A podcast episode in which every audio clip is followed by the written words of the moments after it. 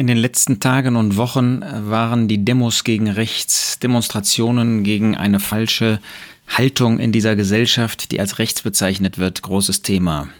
Man hat sich darüber gestritten, muss man gegen Rechtsextremismus kämpfen, muss man gegen Rechtspopulismus kämpfen, muss man gegen rechts kämpfen.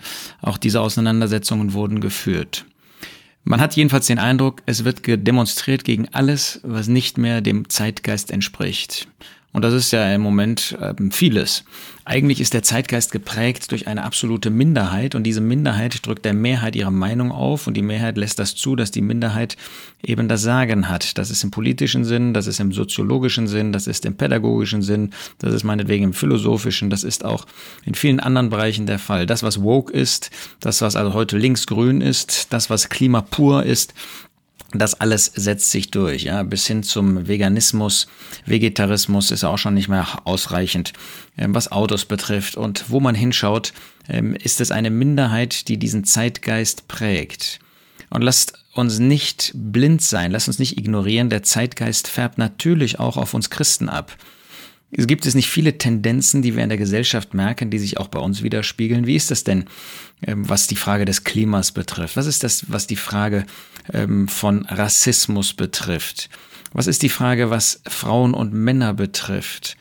Was ist das, was Kleidung und Kleidungsstil betrifft? Was ist das, was Frauenkonferenzen äh, betrifft, die wieder aufkommen, obwohl Gottes Wort zu diesen Themen klar ist? Was ist mit der Führung, die Frauen übernehmen in Ehen, in Familien, sogar äh, in Sonntagsschulen, in Versammlungen äh, zusammenkommen, was bestimmte Bereiche betrifft? Haben Frauen nicht ihren Platz? Ja, unbedingt. Gottes Wort zeigt das. Gottes Wort zeigt einen außerordentlich wertvollen Platz für gläubige Frauen. Aber wer hat die Verantwortung? Wer ist das Haupt? Ist das die Frau oder ist das der Mann? Wie ist das mit der bezahlten Arbeit von Frauen? Klar, man kann heute manches auch von zu Hause machen und das überdeckt dann, dass dafür nicht mehr die Kinder, die Familie, wie Gottes Wort das sagt, im Mittelpunkt stellt, steht. Das ist ja auch eine große Gefahr bei bestimmten Formen des Schuldienstes, ähm, dass man dann immer äh, externe Personen braucht, die sich um die Kinder kümmern, während man selber dieser Arbeit nachgeht. Wie ist das mit der Auseinandersetzung von Licht und Liebe? Natürlich sagt Gottes Wort, dass das Wesen Gottes Licht und Liebe ist. Aber ist das bei uns nicht oft, dass eben durch so eine Zeitgeistförderung das eine oder das andere ist? Man kann ja nicht sagen, dass der Zeitgeist nur in eine Richtung geht. Das ist ja überaus bemerkenswert, wenn man die politische Entwicklung sich anschaut, ähm, dass es nach links und nach rechts geht. Und dass in beiden Bereichen natürlich auch die Gefahr für uns als Christen besteht, mitzumachen. Liebe statt Licht, Licht statt Liebe, statt Liebe und Licht, Licht und Liebe. Wie ist das mit der Toleranz? Wie ist das mit der Lebensausrichtung von uns? Wie ist das mit der Urlaubsplanung? Spielt Christus, spielen die Zusammenkünfte da noch eine Rolle? Wie ist das mit den Wochenendtrends? Wie ist das mit den Hobbys, die wir machen? Wie ist das mit Seminaren, äh, mit Selbstbeschauung und so weiter, die in, in dieser Gesellschaft äh, eben auch woke sind? Ist das nicht auch etwas, was bei uns hineinkommt? Wie ist das, dass wir sagen, Christen gehören zusammen? Ja, unbedingt gehören Christen zusammen. Ähm, das zeigt uns Gottes Wort. Wir haben alle das gleiche Leben. Und auf der anderen Seite sagt der Apostel Paulus, in einem Zustand von Korinth ist unser Zustand heute nicht viel trauriger, denn es müssen auch Parteiungen unter euch sein, damit die Bewährten unter euch offenbar werden. Sind wir noch bereit, uns dem ganzen Wort Gottes, dem Wort Gottes in seiner ganzen Schärfe auszusetzen? Wie ist das bei dem Umgang mit dem Bösen? Ist das nicht so, dass ähm, wir Gras drüber wachsen lassen? Ähm, mir fällt das immer wieder auf bei einer Person, ähm, wo ja keiner von uns einen Zweifel hat, äh, dass er ein entschiedener, persönlich entschiedener Gläubiger war, wie Georg Müller. Ähm, aber es spielt überhaupt keine Rolle, seine Gleichgültigkeit gegenüber Christus, einer bösen Lehre, die da im 19. Jahrhundert über die Person und das Werk des Herrn Jesus ausgesprochen worden ist und mit Gläubigen, die in die, das Zusammenkommen, die Gemeinde eines solchen Irrlehrers gingen, hatte Georg Müller kein Problem, sie aufzunehmen.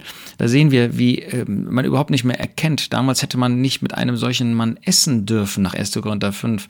Heute ist das Vorbild für uns in vielerlei Hinsicht, wird dahingestellt. Wir sehen also, wie die Zeit irgendwie ähm, sozusagen Dinge, Einstellungen verändert. Man fragt sich manchmal, haben wir uns geändert oder wer hat sich eigentlich geändert?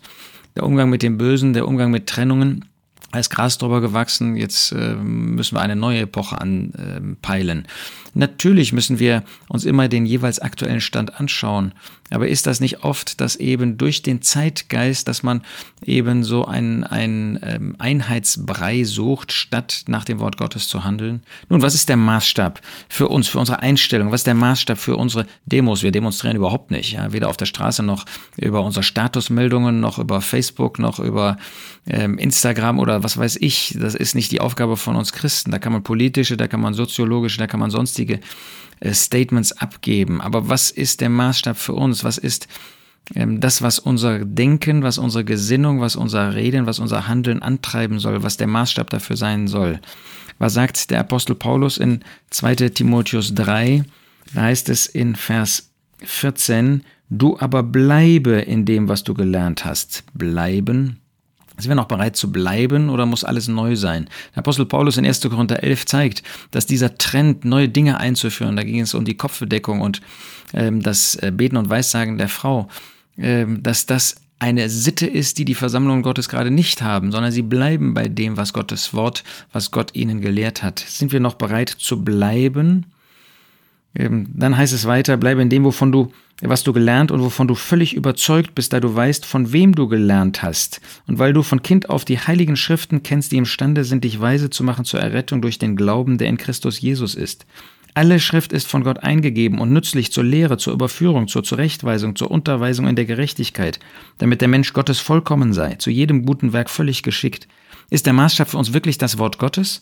Und von wem du gelernt hast, solche, Bibelausleger, gläubige Männer, Brüder, die das Wort Gottes in vertrauenserweckender Weise, wie wir das wissen, wie wir das gesehen haben, wie wir das gelernt haben, wie äh, wir das erfahren haben, äh, dass wir uns an solche wenden oder ist da auch der Drang, dieser Zeitgeist nach Neuem, nach Verändertem, nach dem grünen Gras an der anderen Wiese, ähm, ist das Wort Gottes der Maßstab? Prüfen wir alles, was wir tun, an dem Wort Gottes oder ist das nach unserem Gefühl? Ist das nach unseren Erfahrungen? Ist das nach dem, was unsere Freunde sagen? Ist das nach dem, was andere sagen?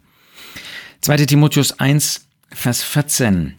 Da sagt der Apostel, bewahre das schöne anvertraute Gut durch den Heiligen Geist, der in uns wohnt.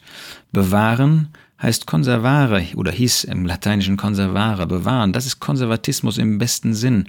Das ist das, was heute verpönt ist. Sind wir noch solche, die bewahren? Wir sollen nicht Traditionen bewahren, wir sollen nicht Falsches bewahren. Man kann auch falsche Gewohnheiten bewahren. Aber sind wir solche, die das schöne anvertraute äh, ähm, Gut, das ist das, was uns im Wort Gottes an Wahrheit weitergegeben worden ist, was uns vorgestellt worden ist als Wahrheit, durch den Heiligen Geist, der in uns wohnt, sind wir solche, die das bewahren? Der Geist Gottes weist uns immer auf das Wort Gottes hin. Ist das wahr oder ist das bei uns so, dass ich, ich empfinde das so, ich habe aber diese Erfahrung gemacht, mich leitet aber der Geist Gottes so, mich leitet Gott so? Bewahren wir das, was Gott uns gegeben hat? Ja, das kann dazu führen, Vers 15, das ist äh, der vierte Punkt jetzt auf meiner Liste, dass es einsam wird. Du weißt dies, sagt Paulus, dass alle, die in Asien sind, sich von mir abgewandt haben, unter welchen Phygelus ist und Hermogenes. Also das kann einsam werden, wenn man eben nicht dem Zeitgeist frönt, wenn man nicht äh, einer Welle nachfolgt, sondern wenn man wirklich entschieden bei dem bleibt, was Gottes Wort sagt, dann kann es einsam werden. Nicht Einsamkeit ist der Maßstab, nicht weil ich einsam bin, ähm, deshalb stehe ich richtig, aber der, wer nach Gottes Wort handelt, wer so konsequent ist wie Paulus, um den wird es einsamer werden. Dann haben wir fünftens in Philippa 3, ganz wichtig, den Blick auf Christus. Philippa 3, Vers 14, jage ich das Ziel anschauend hin zu dem Kampfpreis der Berufung Gottes nach oben in Christus Jesus. Wir werden nur dann einen rechten Weg gehen, wenn wir auf Christus blicken. Wenn wir auf Christus blicken, wie er auf der Erde gelebt hat als unser Vorbild, wenn wir auf Christus blicken, wie er jetzt im Himmel ist, der Verherrlichte, der uns Kraft gibt, der uns ähm, die rechte Lebensorientierung gibt. Ist das so? Vers 16, wozu wir gelangt sind, lasst uns in denselben Fußstapfen wandeln, in demselben Weg, in demselben Pfad. Gott hat uns einen Pfad hier auf dieser Erde gelassen, hinterlassen. Sind wir bereit, miteinander diesen Weg zu gehen? Nicht äh, die Einheit ist das höchste Ziel, aber Gott möchte, dass wir dem Frieden und der Einheit nachjagen, dass wir die Einheit des Geistes bewahren in dem Band des Friedens. Er möchte unbedingt, dass wir Anstrengungen dafür, Fleiß unternehmen. Sind wir dazu bereit? versuchen wir, möglichst viele Geschwister auf den Weg der Wahrheit zu bringen, nicht auf, in subtiler Weise auf unseren Weg zu bringen, ja schon gar nicht durch Vermischung irgendwie etwas zu erreichen, sondern auf den Weg der Schrift zu bringen. Und dann heißt es in Vers 17, seid zusammen meine Nachahmerbrüder, sagt Paulus. Das kann ja keiner von uns sagen. Sind wir solche, die sich Paulus zum Vorbild nehmen? Sehen wir, was Paulus an Lehre uns bringt? Sehen wir, was Paulus an praktischem Leben uns zeigt? An, an Konsequenz, an Gesinnung? Dann werden wir letztlich zu Christus kommen und dann werden wir wie Christus unser Leben zu führen suchen. Demos und äh, Demonstrationen gegen rechts, das ist heute der Zeitgeist. Was tun wir? Was ist unser Maßstab? Was ist unsere Lebensausrichtung? Wollen wir uns an Gottes Wort, an dem, was Christus uns zeigt, an dem, was uns der Apostel Paulus vorgelebt hat, orientieren?